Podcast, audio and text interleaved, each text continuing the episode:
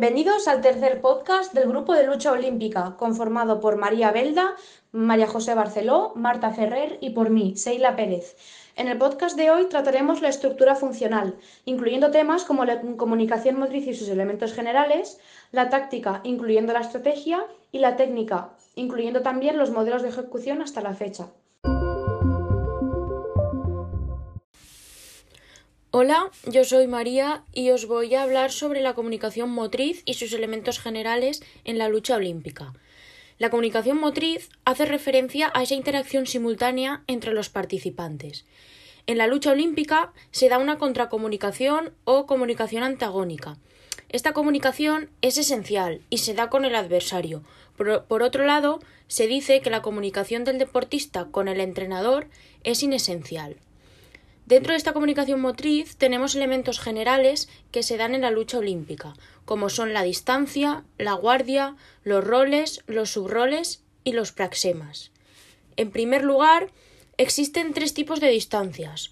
Una es la distancia que viene determinada por las reglas, es decir, es aquella que caracteriza cada tipo de enfrentamiento.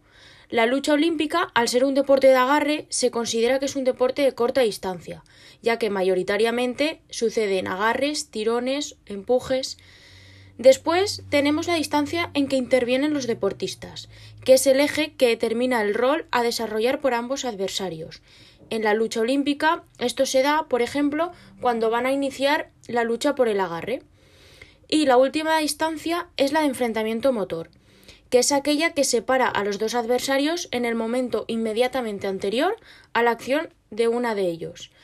Aquí encontramos la distancia máxima, donde existe la máxima extensión de brazos, la distancia media, donde los brazos están semiflexionados y ya hay un mayor contacto corporal, y la distancia nula o casi nula.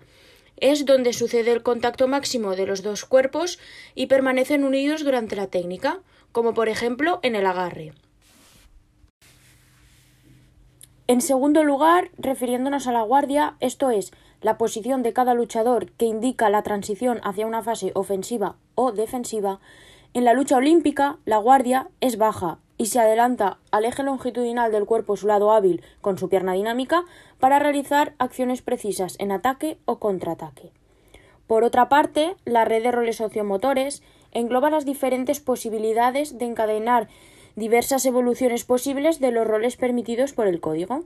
Su estructura fundamental es la posición de espera, que determina la distancia de la guardia. En este caso sabemos que en lucha olímpica la guardia es baja y es un deporte de corta distancia. Y la decisión que toma cada deportista según la acción que se realiza a continuación, ya sea ofensiva será el rol luchador atacante o defensiva será el rol luchador defensor. Y el subrol sociomotor es cada una de esas posibilidades de decisión, de acción, que un luchador puede realizar durante un combate. Estas dependen del desarrollo del combate, de las características tanto del adversario como de las nuestras, así como de las propias decisiones y de las oportunidades de acción. Por ejemplo, el luchador con el rol defensor, una vez vaya a ser atacado, éste podrá decidir si quiere defenderse o contraatacar. Estas dos opciones se conocen como subroles. Y ahora mi compañera Marta os va a explicar los praxemas.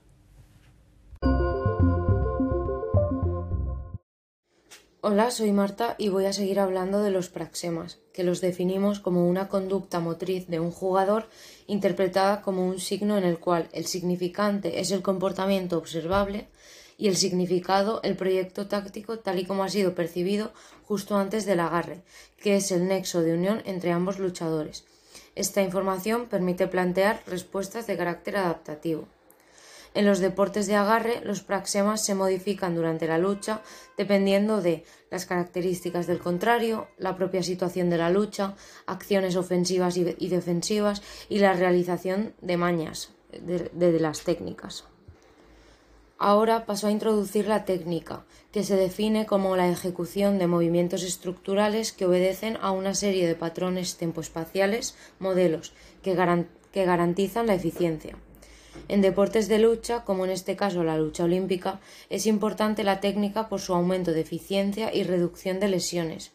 La técnica plantea grandes exigencias perceptivas y decisionales, ya que existe una interacción motriz directa con el adversario y obliga a elegir la acción más adecuada en cada situación. Dentro de las técnicas de lucha libre hay que diferenciar entre las técnicas de posición de pie y las técnicas de posición de cuatro puntos que son en el suelo. A continuación, Sheila va a explicarlas. Seila y como ha comentado mi compañera Marta, voy a explicar las técnicas de posición de cuatro puntos. En primer lugar, las técnicas de posición de pie son la pasada atrás, cuando el luchador realiza un control por detrás a su rival. Los empujes, cuando el luchador hace caer a su rival hacia atrás empujando desde delante. Las proyecciones, cuando el luchador levanta al adversario y describe una parábola con su cuerpo. Encontramos distintos tipos de proyecciones. Los volteos, cuando con un pie adelantado el luchador agarra del brazo al adversario, gira y lo voltea para que salga por encima de él, las levantadas, cuando el luchador levanta a su, a su rival y lo proyecta al tapiz, los soples, cuando el luchador agarra al adversario del cuerpo y se arquea hacia atrás proyectando al rival por encima de él, y bomberos, cuando, la cuando se realiza una proyección en la que el luchador coloca al rival sobre sus hombros. Por último, las técnicas de posición de cuatro puntos son la inmovilización, cuando el luchador bloquea al adversario manteniendo las escápulas en contacto con la superficie, la inversión, cuando el luchador busca poner al adversario en posición de peligro, que se puede realizar por tracción, empuje o giro, o la levantada, cuando el luchador levanta a su rival. Hola, soy María José y voy a explicaros la estrategia y la táctica. La estrategia motriz es el papel que el deportista puede asumir a lo largo de un combate, es decir, los diferentes roles y subroles estratégicos que se llevan en el transcurso de un combate. Existen roles tanto ofensivos como defensivos y se pueden asociar a los diferentes objetivos de carácter estratégico. La lucha olímpica es un deporte de agarre en el que podemos diferenciar dos estrategias tácticas diferenciando el ataque de la defensa. La estrategia táctica de ataque consiste en proyectar o controlar al adversario. Por el contrario, la estrategia táctica defensiva consiste en evitar esa proyección y control del adversario. La táctica es la aplicación de los recursos técnicos de acuerdo al criterio del luchador en una situación determinada durante la acción deportiva. La primera acción táctica es la lucha por el agarre. El luchador que agarra primero comienza atacando. En la fase de pie, el luchador 1, el atacante, decide si realizar un ataque simple en el cual puede realizar o una pasada atrás, un empuje o una proyección, o bien realizar un ataque combinado que, como su nombre indica, es combinar varias de las acciones anteriores. Una vez el luchador 1 lanza su ataque, el luchador 2 decide si realizar una técnica defensiva o contraatacar en el propio movimiento o en otro movimiento. Dentro de las técnicas defensivas puede utilizar desplazamientos, bloqueos, esquivas o rupturas. Cuando se pasa a la fase de, suelo, el luchador 1, atacante, como en la fase de pie, puede realizar o un ataque o un ataque combinado, salvo que en este caso las técnicas de ataque son inmovilizaciones, inversiones y levantadas. El luchador 2 realiza una técnica defensiva o un contraataque. Las técnicas defensivas son desplazamientos, bloqueos, esquivas y extensiones.